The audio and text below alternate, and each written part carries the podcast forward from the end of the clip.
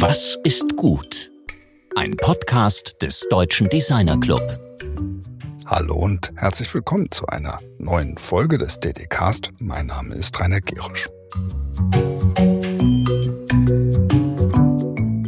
Letzte Woche sprachen wir mit dem Musiker Stefan Hantel, Künstlername Chantel der ursprünglich als Grafikdesigner ins Berufsleben startete und dann zum musikalischen Kulturenmixer wurde.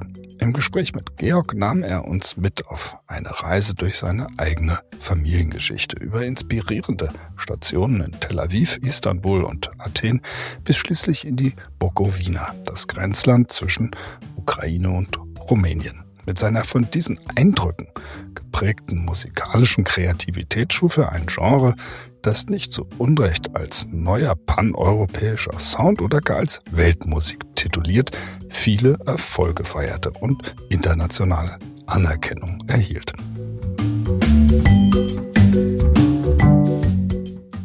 Berühmt wurde der Balkanbeat auch durch die aberwitzige Komödie Borat des britischen Komikers und Schauspielers Sacha Baron Cohen, zu der Chantal Soundtracks aus seinen Bukowina Club Compilations beisteuerte. Genauso wie mit Filmmusik zu Danny Levis Alles auf Zucker und Fatih Akins auf der anderen Seite. Der Spiegel schrieb 2007 über ihn, Chantel verbindet alte europäische Klangbruchstücke mit selbstgemixten elektronischen Beats mit enormem Erfolg. Seit Jahren versetzt er mit seinen legendären Bukowina Clubpartys tausende Westler in Ekstase. Ein wenig von Chantels Musik haben wir deshalb in seiner Folge eingespielt und einige Balkanrhythmen hat er dazu auf den Studiotisch getrommelt. Also insgesamt auch eine musikalisch sehr hörenswerte Folge über kulturelle Diversität und energetisches Lebensgefühl.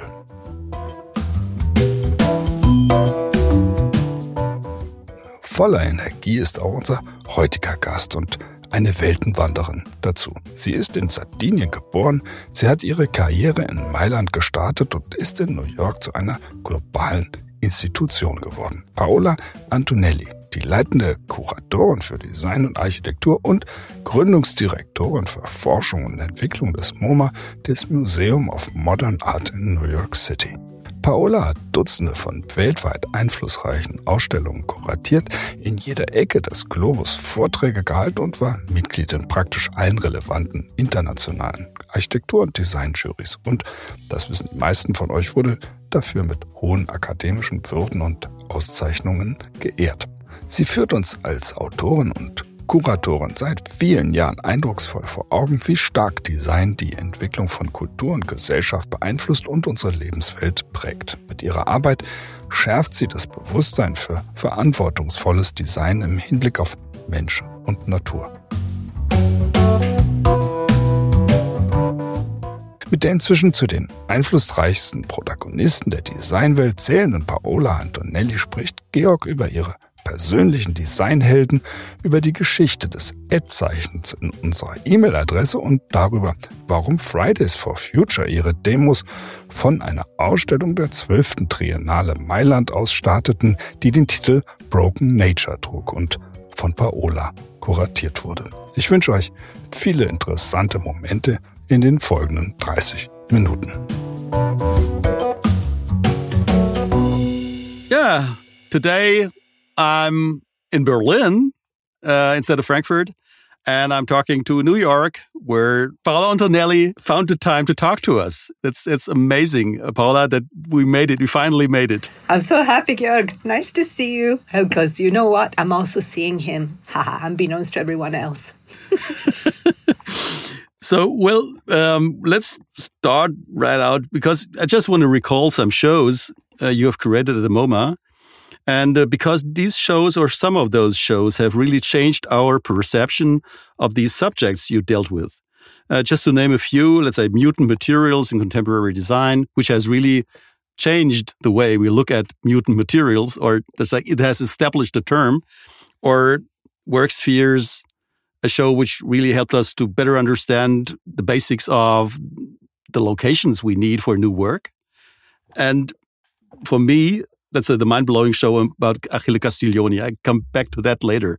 So, which which of those shows um, helped you as the curator to make kind of breakthrough developments within the museum landscape?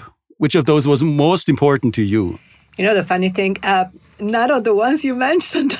no, I mean they they were every single one was important, but maybe the, the the show that taught me the most is Design and the Elastic Mind, which was a show in 2008. But let me backtrack. What is really fascinating is that each show teaches you something, and um, some shows like you really like the Achille Castiglioni. That one uh, was fascinating because I experimented with a new type of label because I wanted people to really. So let me let me start from the first one. So Mutant Materials, you talked about 1995. It was my first show at MoMA, so in a way, I could still get away with uh, doing complicated things. Afterwards, not anymore. But that one, I let people touch most of the objects. And it was important because we were talking about materiality. And in some cases, these were new materials because the whole idea was to show objects either made using new materials or made using old materials in an interesting, new, and innovative way. So it was very important for people to be able to experience that. So we had. Um, in many cases, double uh, the same object repeated twice, and once it was available for people to touch, right? So that was something um, innovative about that show. In the show about Achille Castiglioni, it was very important for me to tell the story of each object because one of the reasons why Castiglioni is so amazing as a designer is that he does not have a style. So you cannot look at an object and say, oh my God, that looks like Castiglioni. Not at all. But every object has an amazing story behind. So many of the people that are listening to us today have actually lived with Castiglioni objects. For instance, the Arco lamp. You guys all know it, the one with the heavy marble base and then the kind of telescopic uh, fishing rod with the the light source that is like about two meters away. And that whole story is fantastic and culminates with the fact that two people are supposed to put a broomstick through the hole in the marble to move the lamp around. But how do you tell this story? People that go to museums don't want to read labels for two hours. So, what I did for that exhibition is I hired an illustrator. And each label had a very interesting drawing that would immediately capture people's attention. So people would stop to look at the images and then they would read the label. But then everything was every every exhibition taught me something, but Design and the Elastic Mind, which happened in 2008, was an exhibition about design and science. And the thesis of the exhibition was not easy to prove and maybe could not. So when I opened the exhibition, I was terrified because, you know, exhibitions at MoMA are the canon. When you say something, you prove it, and it remains etched in stone forever. And I definitely was not at that point, and I was really, really, really scared.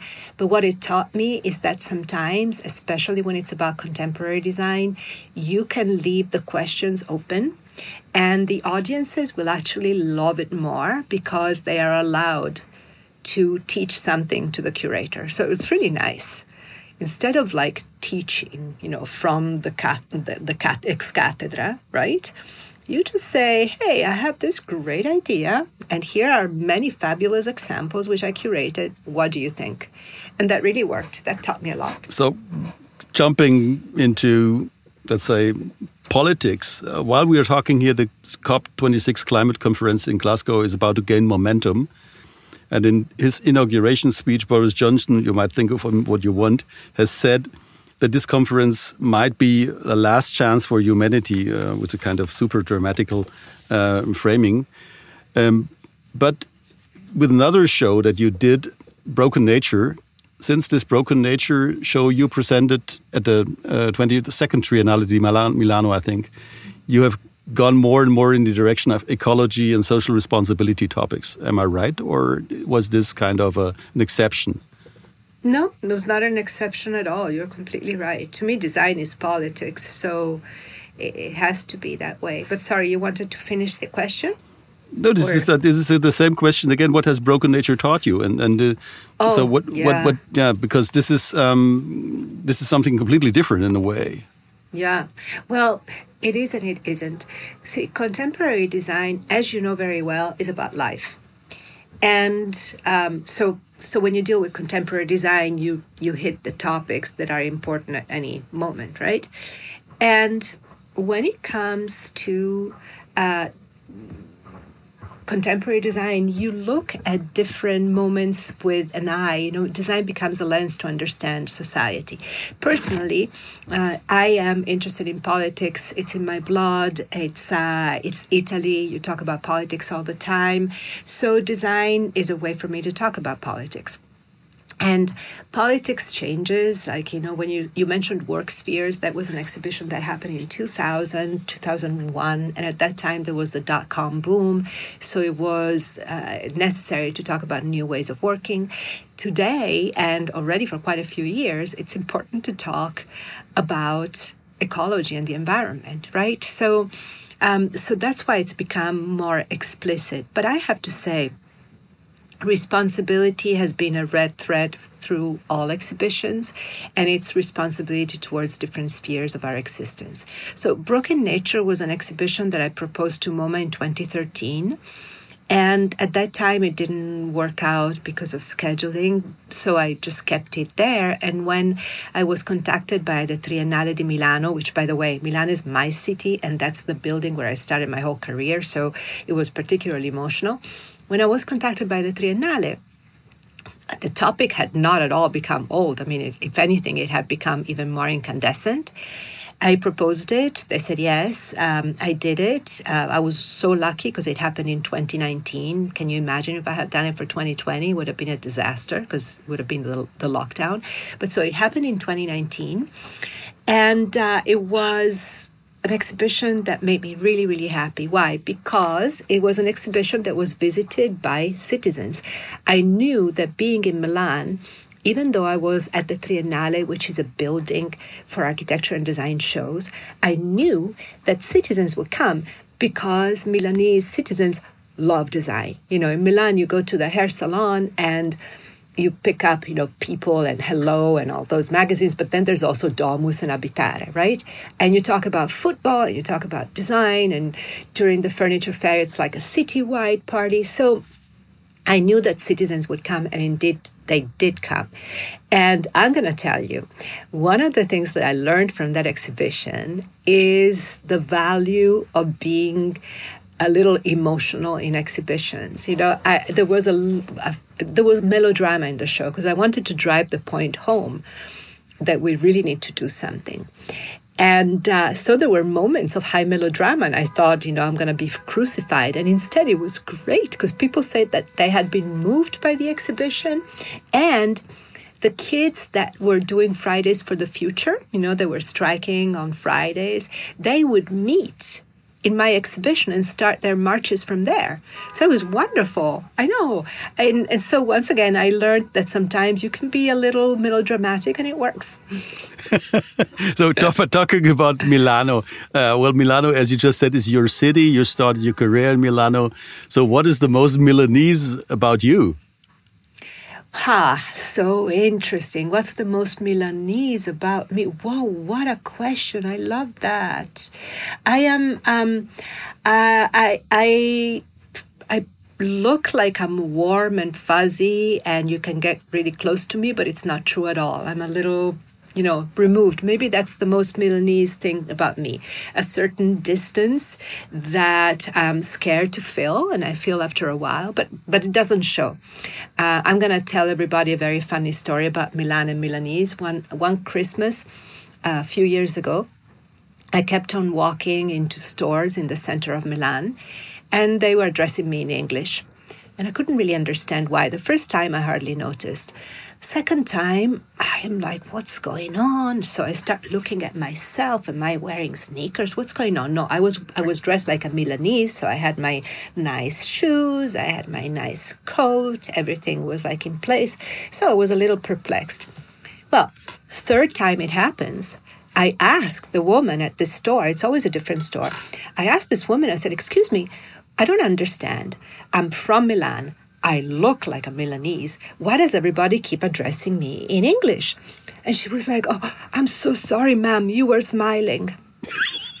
so that tells you about Milan. Okay, so this, this, this reminds me of the of Bob Wilson's Domus uh, play that was staged under uh, François Burkhardt. I was there at I think the second um, let's say um, a second night I think, and uh, Wilson had expected everyone to laugh and no one and did. nobody was laughing. no one laughed. Well, you It know, was- maybe it's such a Americans funny are piece. much more generous. Americans are much more generous in laughing. Yes. I, I remember very well of laughing all the time, but I, I stopped laughing after I noticed that no one was laughing. But that's that's But Milan. you know, one thing, one thing that Milanese do in much more generous way than Americans and New Yorkers, etc. Sorry about the sirens, you know, a, a real New York bit. Um, but so what they do that is really special in Milan is that if you go to the Scala and there's a performance and it's good, they can clap for 20 minutes. Here instead, everybody just like claps for first time, maybe one encore, and then they leave, which has always left me completely perplexed. Well, then now we are back in New York and back in the, in the MoMA, and um, I, I know that um, curators often take a neutral stance uh, when talking about their work. Uh, that's also due to the fact that they have to report to their trustees and so on and so on. And I know that based on your natural curiosity, you th rather think like an investigative journalist, uh, as far as I perceive you, but with the necessary subjectivity. Um, so that's uh, why I asked to dare to ask you what favorite piece uh, you have in the collection and which piece you would have included if you could. Well, you know, it's it's interesting because there's really hardly any interference by the trustees in the in exhibitions. There is sometimes you know they the acquisitions committee when you propose acquisitions they vote. So sometimes there is um, some kind of like discussion there. But i have to say they're pretty much hands off at least in the in the granular. They might be more um, at the highest level. My favorite piece in the collection um, if you're talking about acquisitions that i made the one that i'm maybe there are many but the one that i really like to to narrate the most is the at sign you know the at sign that is part of our email address of our instagram uh, name of our twitter handle so that's an, an acquisition that I'm really proud of because it's so weird and it's so also uh, poignant. So, first of all, uh, the at sign is a wonderful example of contemporary design because it is really embedded in our identity today and in the technology that we use today, but it has existed since the Middle Ages. And that's beautiful. When you have an object that has a long tradition that becomes so current, it's really quite beautiful. So the monks that would cop- copy the manuscripts in the Middle Ages would use that particular symbol to um, to save energy when they had to write the Latin preposition ad ad, which means connected to towards. So it's the same meaning that the at sign has today, and then it, it remained through history. It was used to, by merchants to talk about weight and ratio and price. Then it was used by accountants. And um, it was in the first typewriters in the 19th century, it was there. And it was also on the teletype machine that Ray Tomlinson, who was an engineer at BBN, which is the company that the American government had contracted to design the internet, to design the web. So uh, Ray Tomlinson was was in charge of the email program, right? And he had this teletype keyboard in front of him, and there was this symbol on it. And he did some research understood that it was exactly that. It was like a synthesis of a preposition. And that's what he needed because at first, in order to write an email, you would need to write the name of the person, then all these lines of code that basically were the at sign to connect the person, and then the name of the machine. So all those letters collapsed into the at sign. He adopted that, and the first email that we, he wrote was about the at sign. But so that's all beautiful. But the most interesting thing, no, not the most. One in, another interesting thing is that the ad sign is in the public domain. Yeah, that's so the reason why I, I, just wanted to ask you how you could acquire yeah, the ad sign while exactly. being in public. Exactly. So it's there's no need to acquire it. It's more of an anointment. It belongs to everyone and no one. So it also changes the idea of what it means to collect, what it means to possess, what it means to show. You know, so it, it has all these different beautiful layers that makes it one of the most interesting acquisitions I've been involved in. And instead, you were saying, what would I have acquired that I did not acquire? There are many examples of objects that did not fly, and many of them have to do with critical design, speculative and critical design, because it's very difficult sometimes for the committees to understand what you're showing. Like there was a, a beautiful piece from think about 13 years ago, 14 years ago, uh, or maybe not, maybe less, I can't remember, but it was by Sputniko. Sputniko is a Japanese British designer. She was at the Royal College of Art. And we're talking about several years ago. Today, today we talk about menstruation in, in a much easier way. At that time, it was not that normal. And the piece was it looked almost like a chastity belt. It was a contraption to make people that cannot menstruate um, feel what it means to have a, to have your period. You know, it had electrodes that came down on your lower abdomen and gave you uh, electric shock, so you would have a cramp. It had a reservoir; you could take blood from your veins and put it there. I mean, it was really poetic, stunning, shocking, beautifully expressed but it was too, you know, um, maybe if I had proposed it as art, it, it would have been considered, but as design, it was not. So, you just uh, what we're talking about being in the collection uh, from the point of view of a designer means a certain ennoblement, uh, one can say, or the German word Adelung. Uh, you're ennobled. And um, so I think that for the design world, I dare to say that you are the epitome of a museological design curator, maybe the design curator. So, which role do terms like power or influence play in your self perception? That's so such a good question. Um, first of all, thank you. Um, I'm thinking of uh, Philip Johnson. Philip Johnson was an architect and a curator and a trustee at MoMA, and right now is a really controversial. Well, he's been for a long time a controversial person, but right now he's really being cancelled because uh, uh, of, of, remarks of how, of his racist past. It was like really a complicated moment. But you know, he interviewed me for my position, and I used to know him, and I had a chance to really um, study his life. And when he was 24, I remember he was asked, "What do you want to do in the future?" And he said, "Well, I don't know, but I, what I know that I want to be is influential." Now, for good and for bad, he was. And I think that truly that is the most important power for me. What does it mean to live in this world? I mean, the only thing that you can do is to live for other and for your community. And uh, uh, having influence means being able to leave something that is useful to others, right? So, uh, whether it is to um, anoint a, a great designer that people don't know yet, or to open up new ways of understanding the world through design, I mean, you name it. There are many different ways. But what is wonderful is that since I'm at MoMA, I what I do has impact, um, and uh, more than I might have if I were in a smaller institution. So I'm also lucky because I'm here. But that kind of power is wonderful because it makes me able to uh, to showcase aspects of design that I think important, whether it's a designer or a topic or an object or uh, a circumstance. Well, that's a very, very good, very critical, um, a very self-reflective uh, answer. We appreciate very much. Oh my God! But you know, I mean, being insecurity, doubt, fear, and anger are my companions.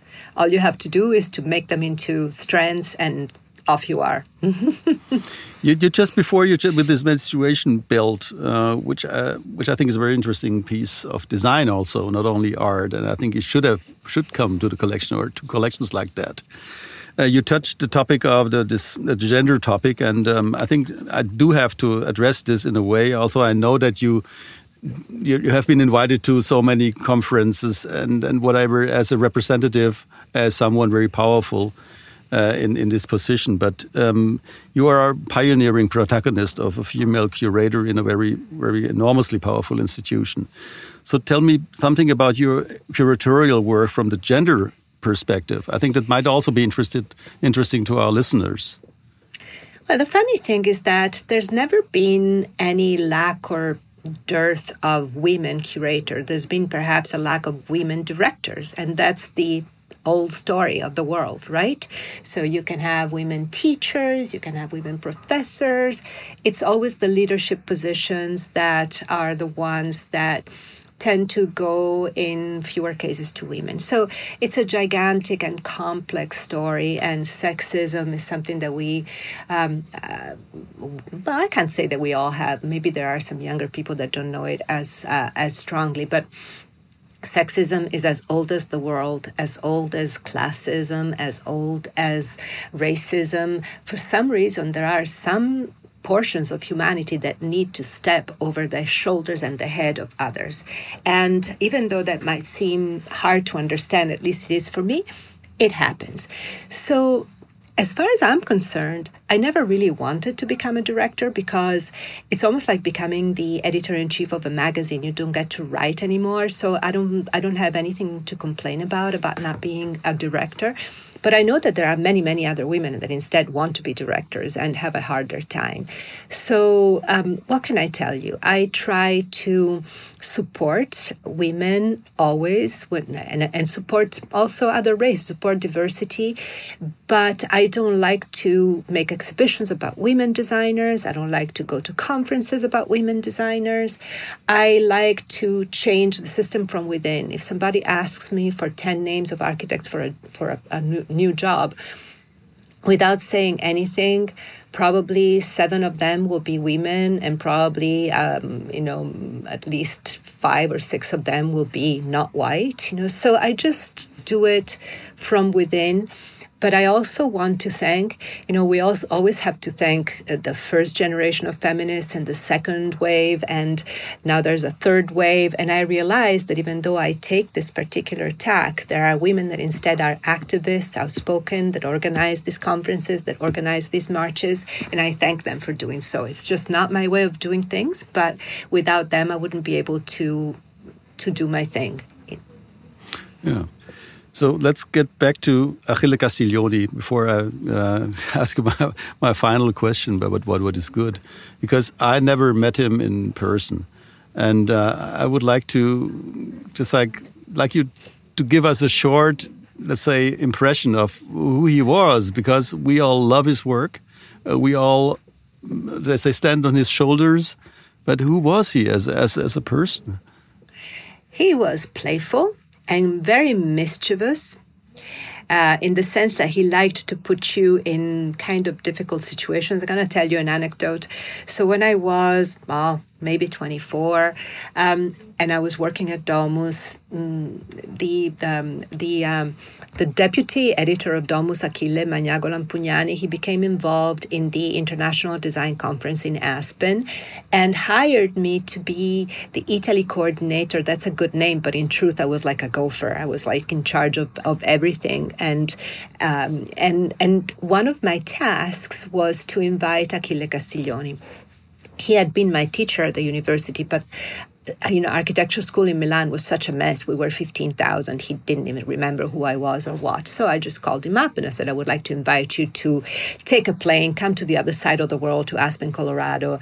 And um, I had good names that introduced me, you know, Vittorio and then Paolo Viti from Olivetti. So he couldn't dismiss me right away, but he wanted to test me. So he said, okay, sure, let's meet on Thursday at 6.30 and i'm like okay 6.30 in the evening no no 6.30 a.m And he was testing me. He told me later, and I said, "Okay, sure." And he was like, he hung up the phone, and then he looked at his collaborators, and they said, he, she said yes, and they said, "Well, now you have to meet at 6.30.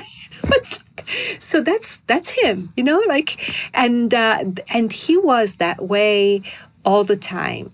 So he was not warm and fuzzy at all, right? But but he if you played the game and you gave him a hard time back, then he would really enjoy himself and then start really loosening up. And um we enjoyed a pretty uh, tight relationship because after Aspen, in Aspen, we did also like a, a, kind of performance together on stage, and we remained in touch. And then the exhibition, um, yeah, it's uh, it's an extremely important designer that did not have the stylistic presence of other designers like Sottsass or Starck, etc. So maybe he's not as formed in people's minds as others, but he was and he still is everywhere in the switch to turn on lights all over Italy, in his um, in his lamp, everywhere. so what makes you laugh that I told you these stories? Oh, I I'm can really tell moved. you more. Tell me one story more before I ask you this final question. All right.